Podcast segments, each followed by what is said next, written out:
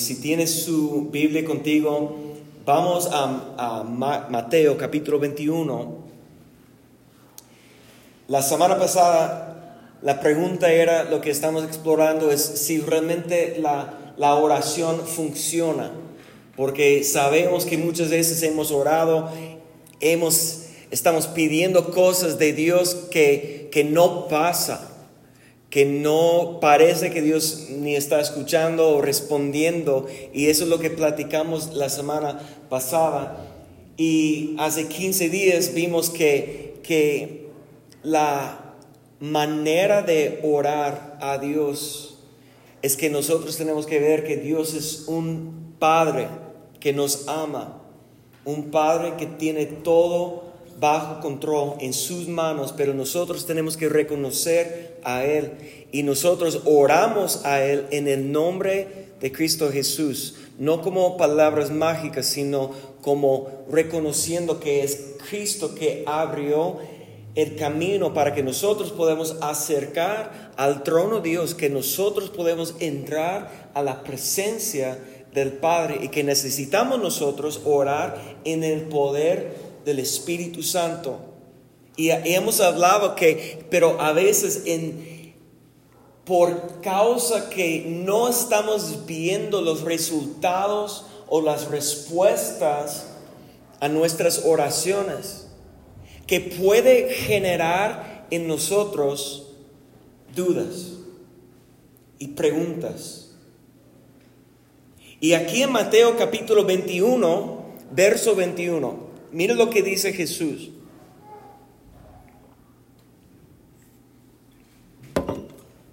Respondiendo Jesús les dijo, de cierto os digo, que si tuvieres fe y no dudaréis, no solo haréis esto de la higuera, sino que si a este monte, monte dijeréis, quítate y échate en el mar, será hecho adelante.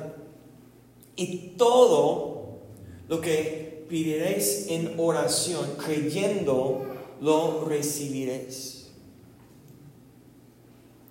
Entonces, una vez más tenemos un ejemplo que Jesús está exigiendo a sus discípulos, animando a sus discípulos para orar.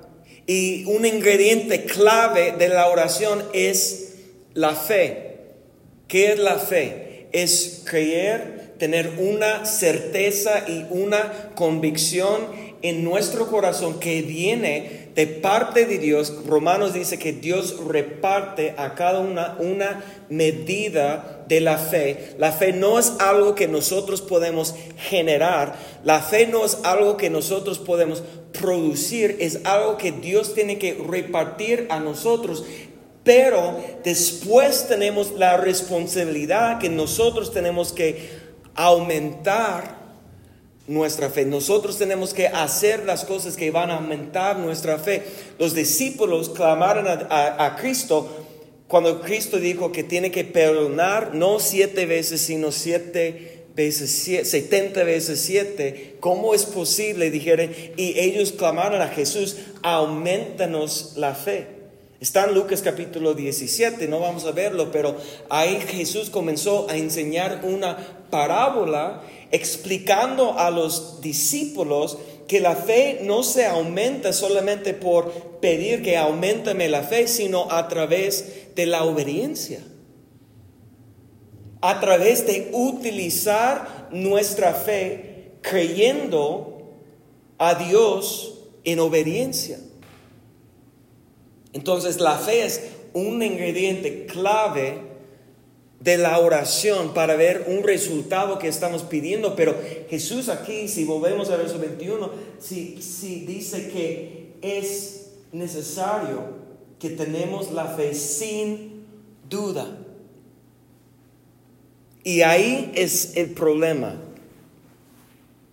Porque si, si ustedes son como yo, como he, compartido con ustedes mi, historia, soy hijo de pastor, crecí en la iglesia desde mi nacimiento y mis papás me enseñaron a, a orar y confiar en Dios, pero a la vez siempre desde mi niñez mi fe ha sido retado. Si es verdadero, si es real Dios y lo que mis papás me están enseñando, porque una cosa que, que yo crecí en una, una, iglesia, mi papá es pastor y yo también tengo licencia con la iglesia de Dios, exactamente en donde estamos. Esa es la denominación que, que yo salí, que yo soy parte todavía en Estados Unidos, la iglesia de Dios, que es una iglesia carismática que, que quiere decir que creemos en los dones del Espíritu Santo en la misma manera como se manifiesta en el Nuevo Testamento que todavía aplica el día de hoy. Una iglesia pentecostés que creemos que el Espíritu Santo puede hacer cosas sobrenatural a través de los discípulos. Pero mis papás me enviaron a una iglesia bautista por ocho años. Ahora, yo sé que es muy raro que, por ejemplo, aquí en México la, iglesia más fuerte es la iglesia católica, ¿sí o no? Casi todos aquí en México nacen con la fe de su familia como siendo la, la fe de la iglesia católica. Y será muy difícil para que una familia católica enviara sus hijos a una escuela cristiana por las diferencias de, la fe y creencias, porque quieren proteger sus hijos de otras ideas. Pero mi papá no tenía miedo o duda para enviarme a mí a una escuela que tiene diferente creencia. Porque los bautistas, los bautistas dicen que los dones del Espíritu Santo han cesado que no son para el día de hoy. Después de que terminaron cumplir el Nuevo Testamento, que eso era lo perfecto que hablan en 1 Corintios capítulo 13, una, un solo verso que usan, el único verso que usan para negar que los dones del Espíritu Santo y toda la obra del Espíritu Santo sigue como para el día de hoy, hasta el día de hoy, es cuando dice que cuando viene lo perfecto, las, lenguas, las lenguas van a cesar. Con una frase. Y ellos han decidido que lo perfecto era la Biblia escrita, el Nuevo Testamento, y entonces ya que no necesitamos el don del Espíritu Santo. Obviamente no creemos eso. Nosotros creemos que el Nuevo Testamento es para nosotros el día de hoy hasta la venida del Señor. Amén. Eso es lo que creemos. Pero cuando yo tenía 10 años, siendo yo, yo, mira, mira, desde que tenía 4 años en la escuela dominical, mi mamá me dio una, una Biblia chiquita y yo abrí la Biblia y comencé a predicar a los, a los niños en la escuela dominical cuando tenía cuatro años. Siempre estaba predicando, queriendo, imagino yo, ser como mi papá y abriendo la palabra y predicando y no sé qué. Dije, no, que, no sé nada de mi teología o doctrina ni nada, pero yo desde cuatro años yo estaba predicando ah, con mis, mis amigos en la escuela dominical y tenía yo interés de escuchar. Yo siempre, como mi hija Becky, metido en las pláticas de los adultos, escuchando todo y, intentando de entender y percibir lo que estaba diciendo. Yo era así, muy maduro por mi edad. Como dejé de jugar con GI Joes, los juguetes del ejército, y cuando tenía como 6 o 7 años, porque yo pensaba, yo, yo prefería tener una, una, un, ah, ese maletín para como si soy eh, ejecutivo o algo así, con traje, con corbata. Así era yo como niño, muy serio. ¿Sí me explico? Muy pensando en las cosas. Entonces, cuando llegué a la escuela bautista, todos los días tuvimos clases de la Biblia. Y ellos estaban enseñando la doctrina de su iglesia que era distinta, diferente, diferente y en contra de los que, lo que mis papás me han enseñado y yo percibí la diferencia Y ellos sabiendo que mi papá era pastor en una iglesia pentecostal, pues ellos estaban intentando de, convencerme. Y una diferencia, por ejemplo, entre los, ah, esa escuela de doctrina y, de nosotros es que nosotros a través de Hebreos y a través de Romanos y a, través de varios pasajes que Jesús enseñó, nosotros creemos que la, salvación es algo que Dios está ofreciendo a nosotros, pero que tenemos que aceptar, que no es que Dios decide que tú sí vas a estar en el cielo y tú no, tú vas al infierno. No creemos eso nosotros. Pero en esa iglesia esa era la teología, que Dios decide que Dios te ha designado a ti al, cielo y a ti al infierno. Y yo recuerdo un día que, que vino un evangelista, estaba dando clases y, predicando a nosotros y, y quiso empujarnos para levantar la mano. Si tú sabes que si en 50 años te mueres, que vas a estar en el cielo porque Dios te ha elegido, que Dios te ha llamado y que Dios está obrando en tu corazón el día de hoy. Y yo siempre fui enseñado que, que todos los días yo tengo que entregar mi vida, todos los días yo tengo que hacer la voluntad de Dios y que yo tengo la posibilidad que yo puedo dejar a Dios.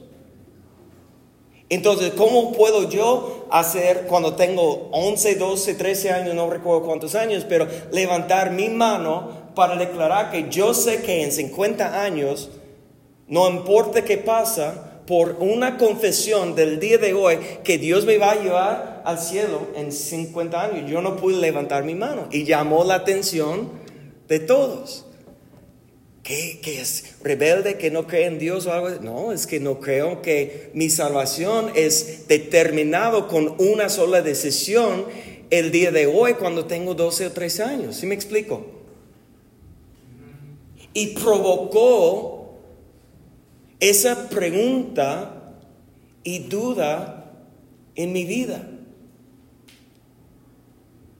Entonces yo comencé desde joven si, si mi papá me enseña algo, yo necesito investigarlo, yo necesito leerlo, yo necesito entender el contexto, porque ese verso dice, dice esto aquí y porque parece que contradice este verso cuando en otro pasaje, ¿cómo es posible? ¿Por qué? Porque esto en los jóvenes y en muchos adultos el día de hoy, el problema que no puede creer y que no tiene fe es porque a la misma vez tiene dudas.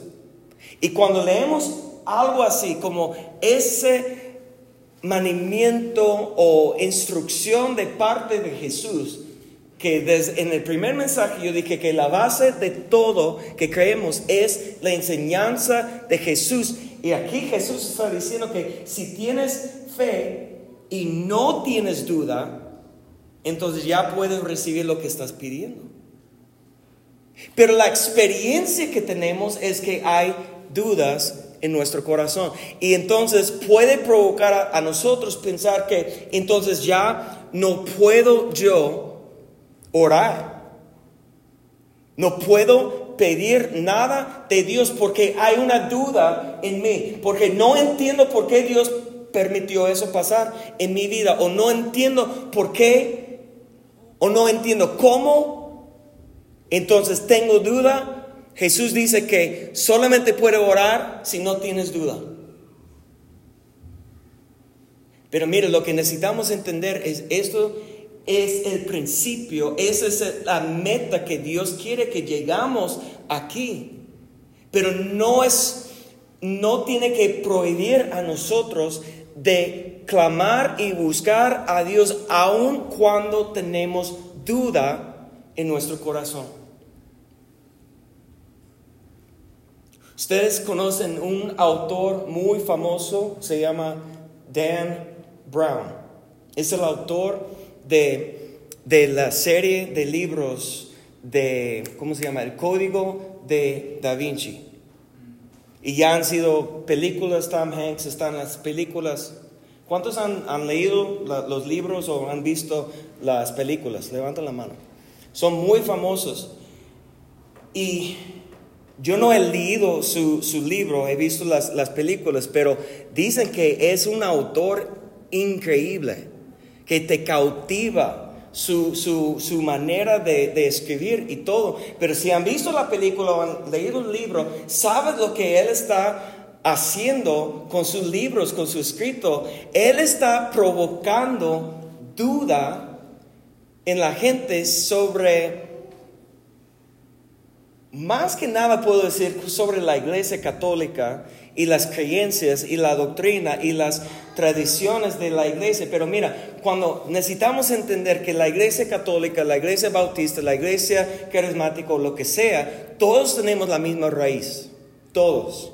La raíz viene de Cristo. Hay desviaciones, hay diferencias de doctrina, de, de teología, pero realmente aún con todas las diferencias, estamos orando y buscando el mismo Dios. Son distintas creencias, pero es la misma religión. Hay gente, creo yo, que puede ser tener una relación verdadera con Dios que tiene denominación católica, bautista, pentecostal, porque depende no en su iglesia, depende en qué, en su corazón, en su fe. No estoy de acuerdo, obviamente, con la doctrina, probablemente ni de Luis, ni de Juan, que todos tenemos diferencias en esto. Lo que necesitamos entender es lo importante es lo que Dios ve en nuestro corazón. Amén. Pero los libros de Dan Brown, increíble, las películas, increíble, pero ¿qué está haciendo él? Provocando duda. Para no creer lo que dice las tradiciones, para no creer lo que dice los sacerdotes. ¿Por qué? Su mamá era religiosa. Tocó el órgano en la iglesia católica. Tenía fe su mamá. Su papá era maestro de matemáticas, científico. Entonces, su papá realmente no tenía fe, su mamá sí. Él le gustó como niño ir a la iglesia. Pero cuando ya tenía 13 años de edad, él comenzó a tener esas dudas y preguntas entre la fe de su mamá y la ciencia de su papá. Fue con su sacerdote para preguntar, ¿qué, ¿qué hago con las diferencias que veo entre lo que me están enseñando en la ciencia, en la escuela, y lo que dice la palabra de Dios? ¿Y sabe lo que dijo su sacerdote? Un buen niño no tiene preguntas. No me preguntas.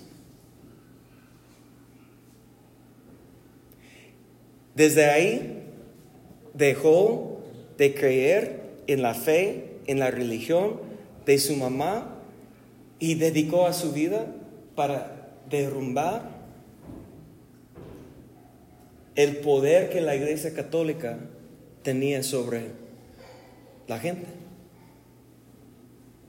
Porque su sacerdote no tenía una, una disposición o tal vez no tenía las herramientas para contestar sus preguntas. Y eso era algo muy importante para mí desde mi juventud de si, que, si tengo una, una pregunta, una duda que yo voy a investigar. Un tema que hoy en día está saliendo en las noticias demasiado, está sobre los ah, extraterrestres. Entonces no sabes cuánto he investigado sobre eso. Hay una serie en Netflix, si quieres verlo, hablando de los extraterrestres de los antiguos tiempos y, que piensan que los pirámides y que todo lo que las esas estructuras que tiene, que será casi imposible para hacerlos el día de hoy, como lo hicieron hace miles de años sin la tecnología que tenemos. Esas, esas cosas no debe afectar tu fe. Y son temas, como yo mencioné en, en, relevante, tema de dinosaurios, tema de, de, los escritos de la palabra de Dios, si son confiables y, y, cosas así, porque, porque he estudiado cosas, no soy experto en nada, pero tengo interés en entender lo que puedo entender y verlo de, todos los aspectos. Y como les he dicho, que ya tengo 43 años, casi, ¿verdad? No todavía, casi, casi 43 años. Y todavía creo que la palabra de Dios es confiable en medio de las dudas. Y porque aunque Jesús dice eso, esa es la meta que queremos llegar, pero si vamos adelante a, a, Marcos capítulo 9, vamos a Marcos capítulo 9, verso 14.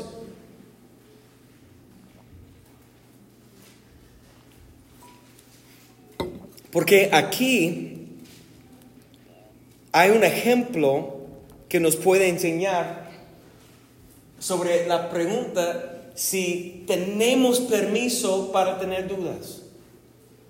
Esa es la pregunta que quiero contestar el día de hoy. A través de la palabra de Dios tenemos permiso. ¿Está bien si tenemos dudas, si tenemos preguntas? Y mire lo que pasa aquí en Marcos capítulo 9, verso 14.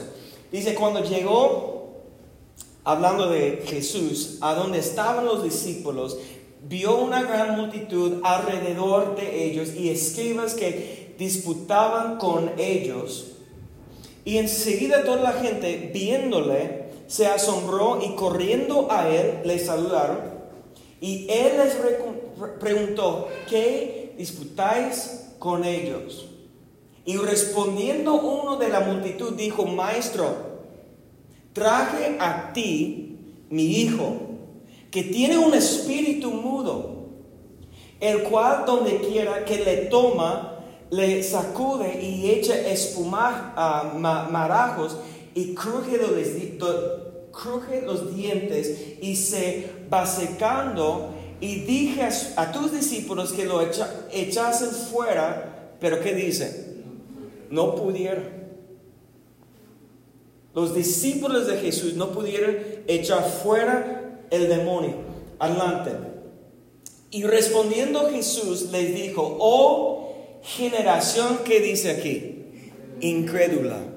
Oh generación incrédula, ¿hasta cuándo he de estar con vosotros? ¿Hasta cuándo os he de soportar? Tráenmelo.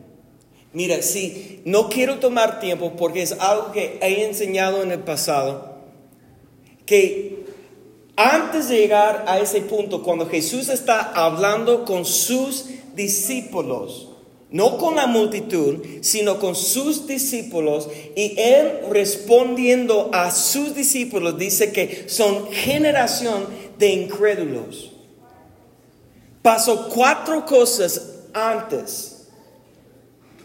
Después de que Jesús llamó a cada uno por su nombre, y dice, ven y sígueme para ser mi discípulo, ellos estaban pasando días, semanas, meses y años con Él. Esto es casi al final de su ministerio. Ellos fueron dados por Jesucristo autoridad sobre los demonios.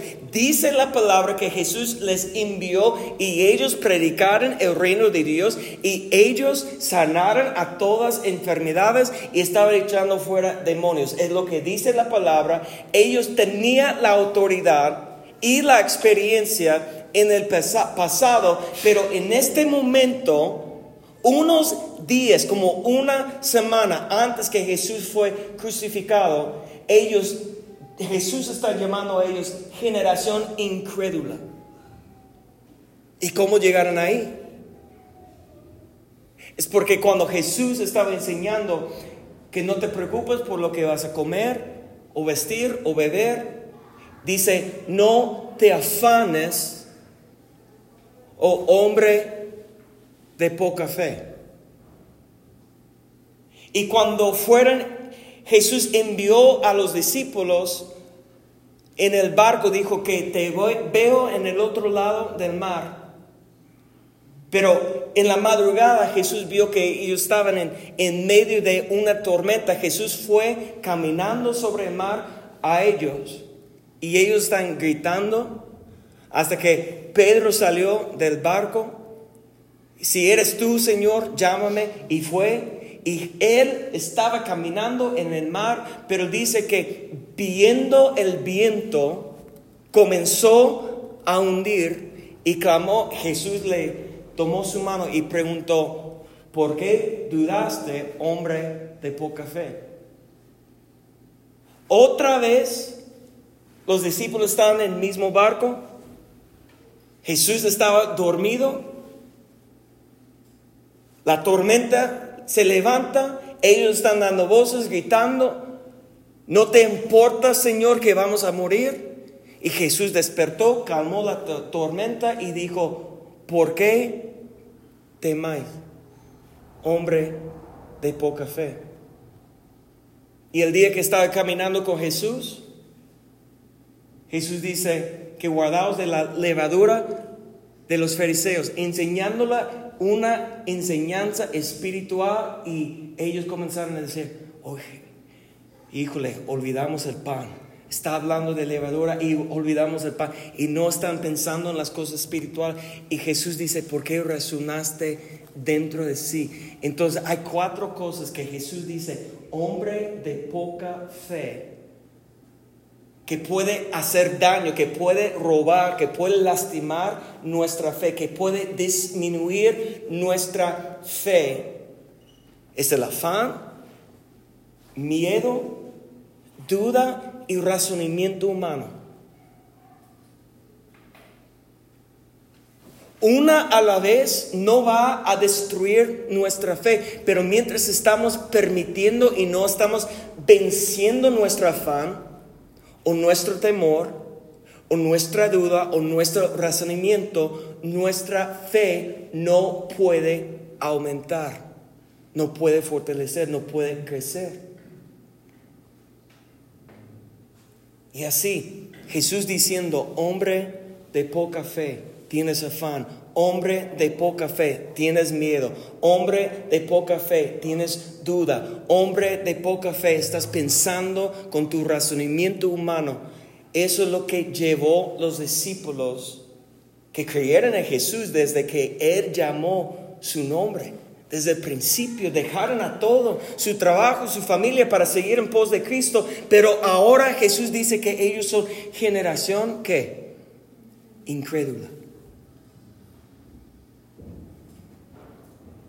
Y eso es lo que necesitamos entender, que hay una progresión que puede destruir nuestra fe si no tenemos cuidado, pero la duda sola no es lo que va a destruir o negar nuestra fe. Porque mire lo que pasó después. Vamos adelante, verso 20. Y se lo trajeron y cuando el Espíritu vio a Jesús, sacudió con violencia al muchacho, quien cayendo en tierra se revocaba echando espumajaros. Y Jesús preguntó al Padre, ¿cuánto tiempo hace que le sucede esto? Y él dijo, desde niño. Y muchas veces le echan en el fuego y en el agua para matarle. Pero si puede, mira, el Padre está ahora hablando con Jesús, Jesús, y dice, pero si puedes hacer algo, si puedes hacer algo, ten misericordia de nosotros y ayúdanos. Mira, anteriormente la Biblia dice que el Padre llevó su Hijo buscando a Jesús, ¿sí o no? Fue buscando a Jesús. Jesús estaba en el monte y encontró sus discípulos. Entonces, pues Jesús no está aquí, pero ¿a quién estaba buscando? A Jesús. Pero cuando ahora está delante de Jesús, dice, si puedes. Una pregunta, la frase, si puedes, ¿te da mucha confianza? Suena que tiene confianza, suena que tiene fe, suena que tiene certeza y convicción que Dios sí puede. Para mí no. Si puedes es una expresión que yo no sé. Tengo duda si puedes, pero si puedes, ten misericordia de mí. Y mira cómo responde Jesús, verso 23. ¿Qué dice Jesús? Si tú puedes creer.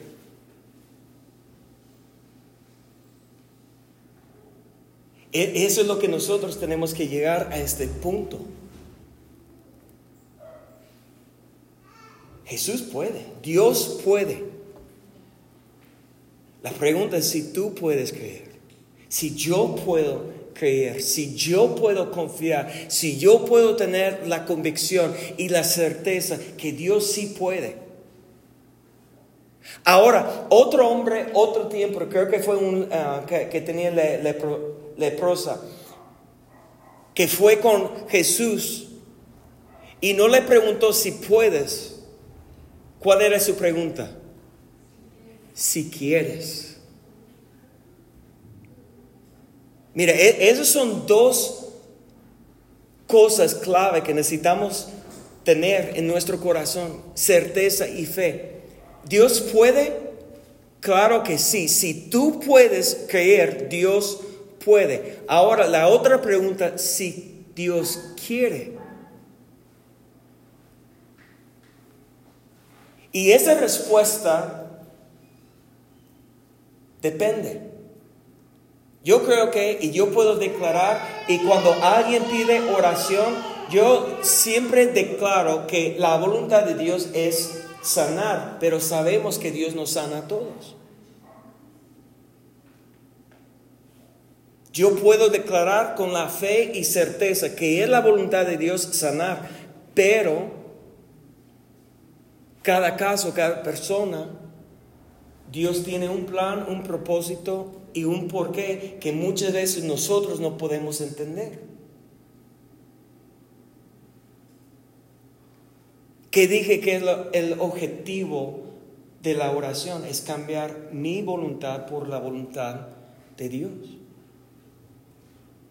Había un rey que Dios le visitó con una palabra diciendo que vas a morir. Un rey que estaba honrando y obedeciendo a Dios. Y ese rey reclamó a Dios y clamó, ¿por qué? Si estoy sirviéndote, si estoy cumpliendo tu voluntad, entonces Dios le respondió, va, te voy a dar 15 años más de vida. ¿Y cómo terminó el rey? Cumpliendo la voluntad de Dios, terminó mal.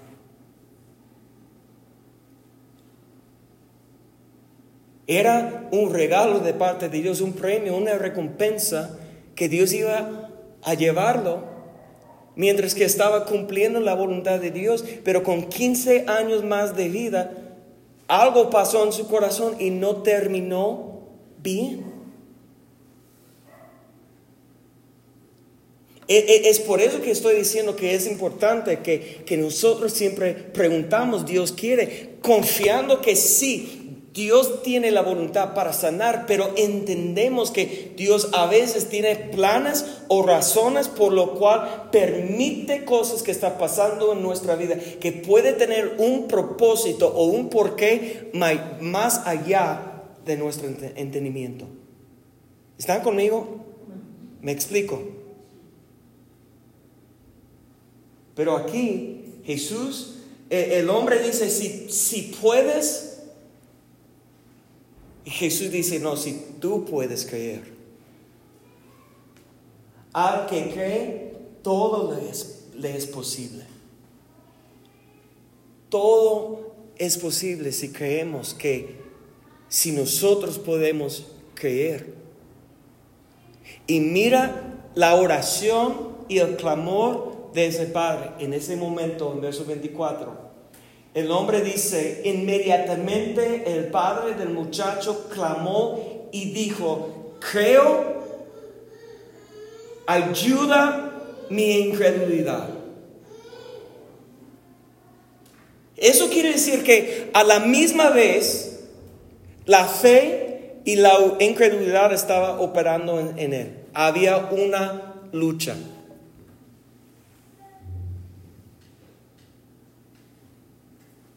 El verso después dice que y Jesús le reprendió, no, tienes que tener fe sin duda. ¿Es lo que dice después?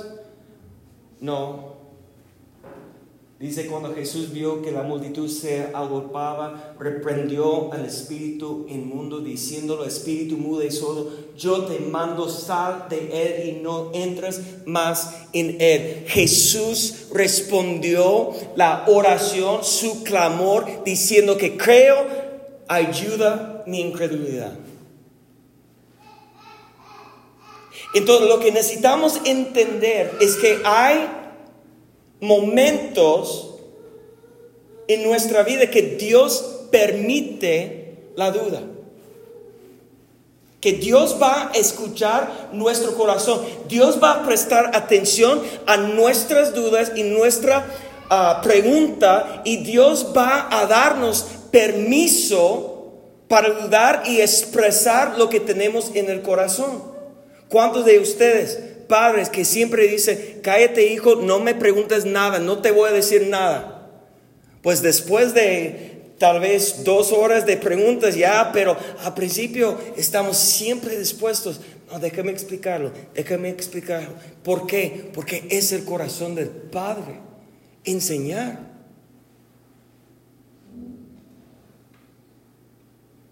Ese es el corazón de nuestro Padre Celestial. Él quiere revelar su misericordia y su gracia y su amor a nosotros, aun cuando tenemos dudas. Y si tenemos que decir esto, creo, pero ayúdame con mi incredulidad, Dios no te va a enojar.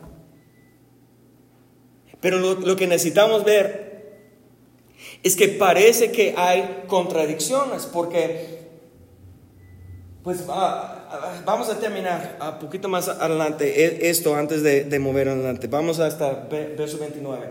26 dice así, mira. Entonces el espíritu clamando y sacudiéndolo con violencia salió y él quedó como muerto, de modos que muchos decían está muerto. Pero Jesús tomándole de la mano le enderezó y se levantó. Y cuando él entró en casa, sus discípulos le preguntaron aparte, ¿por qué nosotros no pudimos echarle fuera? Y les dijo, este género con nada puede salir sino con oración y ayuno. Entonces, déjame regresar. He, dicho que cuatro veces Jesús dijo a sus discípulos, hombre de poca fe, por su afán, por su Ah, temor por su duda y por su razonamiento humano. Jesús dijo, hombre de poca fe, cuatro veces. Hasta la quinta vez dice, generación incrédulo. Era una progresión.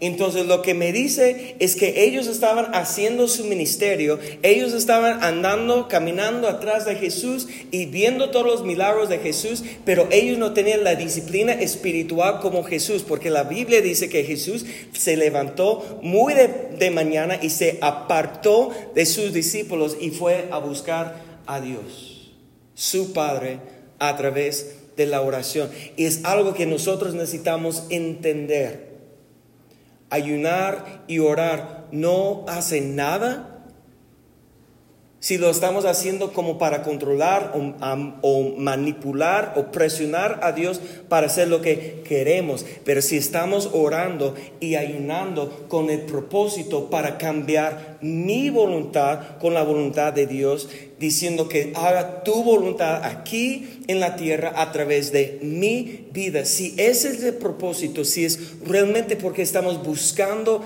a Dios, eso va a aumentar nuestra fe y damos, va a darnos más autoridad y poder espiritual. Eso es lo que Jesús enseñó aquí. Pero lo que vemos es, es una contradicción prácticamente entre lo que Jesús está diciendo que tienes que tener fe sin dudar, pero Jesús responde a un hombre que dice que creo, pero soy incrédulo. Pero Jesús contestó a su oración. ¿Cómo es posible? Si vamos a Santiago capítulo 1, verso 5, Santiago 1, 5, mire lo que dice la palabra.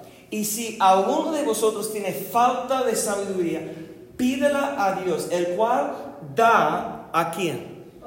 A todos. Dios da a todos abundantemente y sin reproche y le será dada.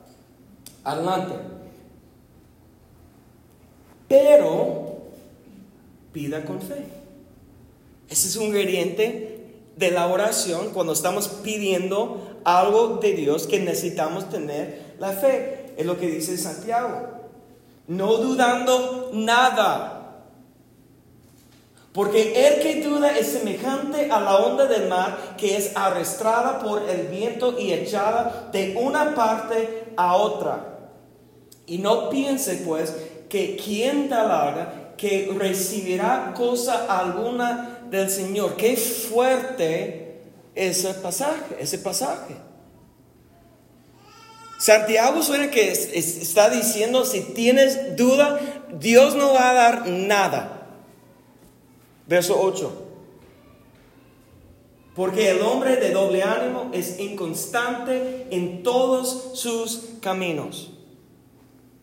Entonces, pues, tengo duda, tengo preguntas, un día sí busco a, Dios, otro día no, entonces Dios no va a responder a mí jamás.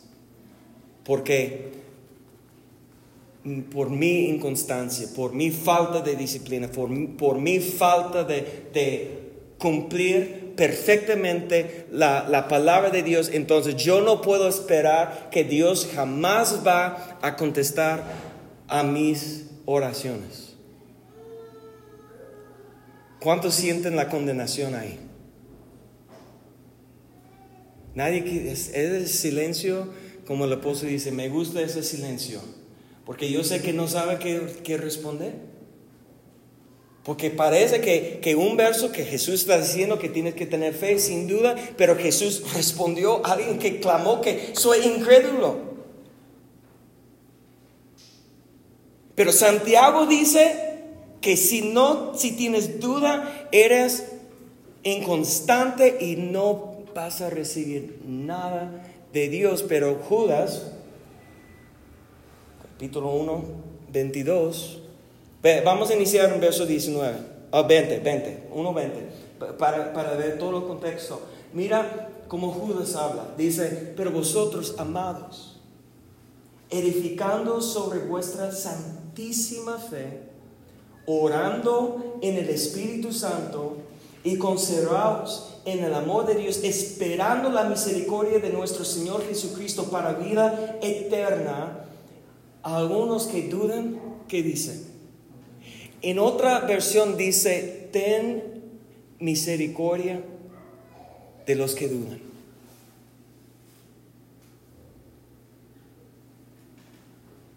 Comencélos. No dice condenarlos, no dice juzgarlos. Ten misericordia y busca a convencerlo que la promesa, que la palabra de Dios aplica a ellos, sí es la verdad, sí es verdadera. Una pregunta, ¿quién de ustedes son el juez? ¿O quién de nosotros? Yo soy el juez de, Cristo Centro Guadalajara. Soy bueno para juzgar, pero no soy el juez.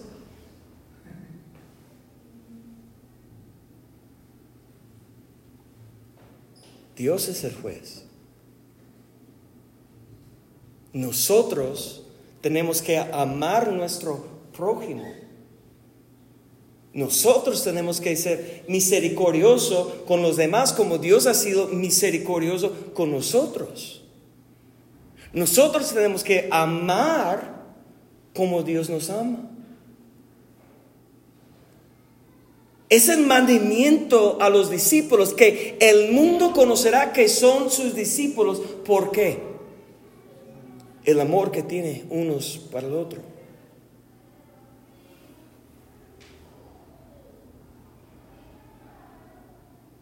Y cuando comenzamos a condenar y juzgar a alguien porque tiene duda, porque tiene pregunta, porque no entiende, porque está batallando, en vez de tener misericordia, si estamos juzgando, ¿qué estamos haciendo?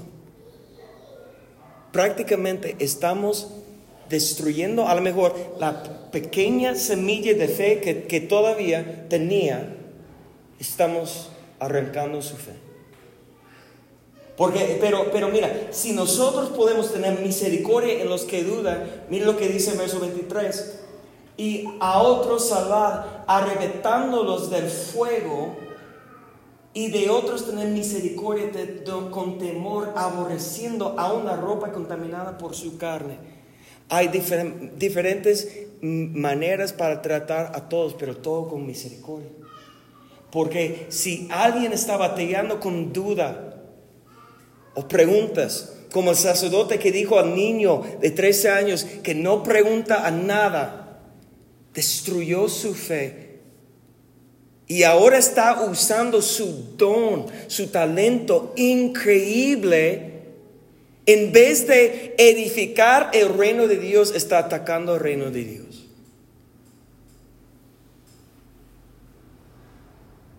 Porque no sé, el sacerdote no tenía tiempo, no tenía ganas, no tenía conocimiento para defender la fe. Pablo dijo a, a, Timoteo que tenía que defender la fe. Es una batalla. Nosotros tenemos que ser estudiantes de la palabra de Dios y entender cómo explicar y expresar la fe que tenemos.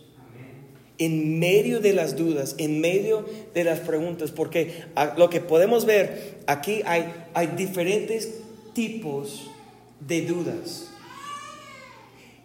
Y, eso depende en el corazón. Y, para terminar rápido, no vamos a ver, pero en Lucas capítulo 1, puedes ver en Lucas capítulo 1 dos tipos de, duda. Zacarías, el esposo de Elizabeth, la prima de María. En Lucas capítulo 1, él era levita sirviendo en el tiempo, ah, templo, templo, perdón, cumpliendo su ministerio. Un hombre viejo, un hombre quien conoció la palabra de Dios, un hombre que ha dedicado su vida a la obra de Dios.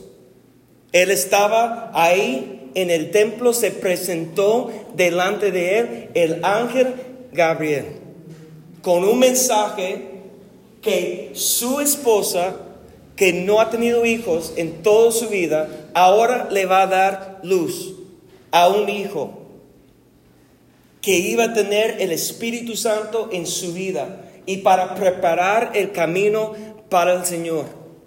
Y Zacarías dijo, ¿cuál será la señal? Porque somos viejos. ¿Y sabes quién recuerda lo que hizo Gabriel?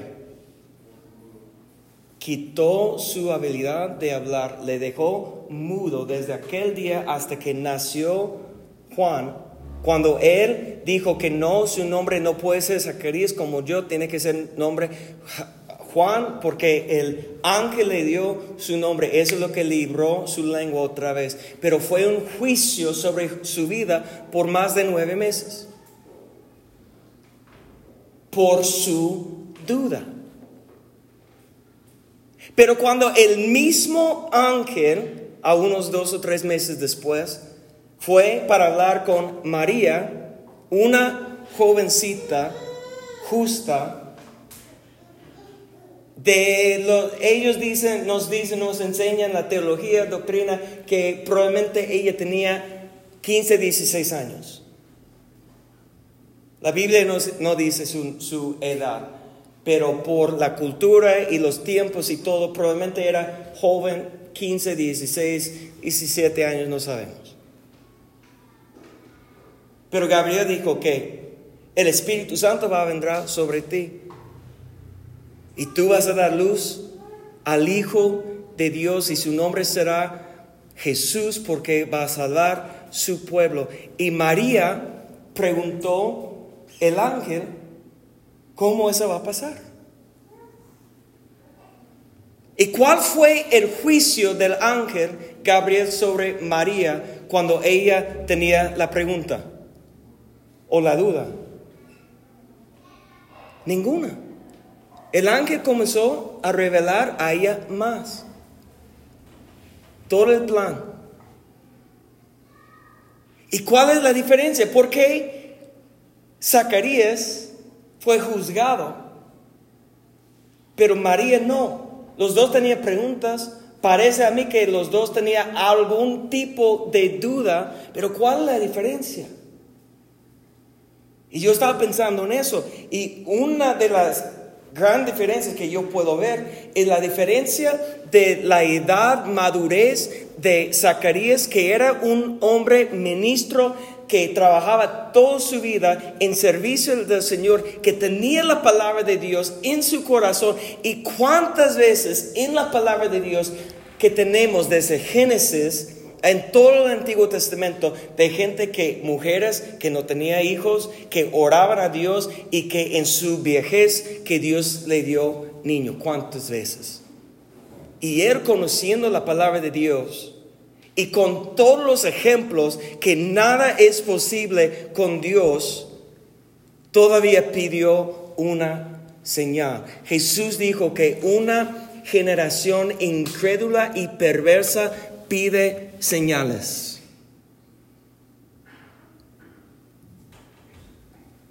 Pero cuando en la historia del universo una virgen dio luz al Hijo de Dios, eso era algo nuevo, que nadie ha escuchado eso. Y una, una joven de 16, 17 años preguntando al ángel, ¿Y cómo eso va a pasar? Porque no, no conozco un hombre. Y eso es cuando ya después dijo que el Espíritu tu Santo vendrá sobre ti. Su expresión, su pregunta no era de incredulidad, era pidiendo revelación, iluminación, entendimiento, ¿cómo? Pero cuando Zacarías pidió una señal, era algo diferente, que él no creó la palabra, ella sí creó. Y ese es, ese es el nivel que necesitamos entender.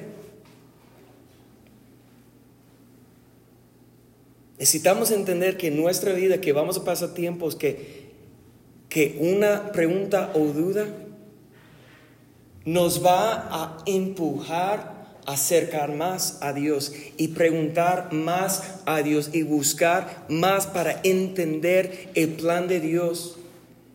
Pero la incredulidad que es el resultado de nuestro afán o nuestro temor o nuestra duda o nuestro razonamiento humano solamente va a destruir nuestra fe hasta que Dios, pues, si tú puedes, entonces muéstrame cómo puedes. A esa persona no espera nada de Dios. Escúchame, si tú tienes dudas o preguntas, Dios no tiene problemas si tú declaras con un corazón sincero, creo, pero ayuda mi incredulidad. Porque yo sé que cosas han pasado en su vida que tú no puedes explicar que algo bueno va a pasar de eso que tú sientes que has pedido o que has sufrido tanto y que no hay una explicación cómo Dios puede hacer algo bueno, salir de esa situación. A lo mejor tú has ido a Dios buscando a Dios y que no has visto el resultado que quieres o que esperas. Y yo quiero declarar que Dios no te va a juzgar si tú clamas a Él con sinceridad, diciendo, creo, ayuda mi incredulidad.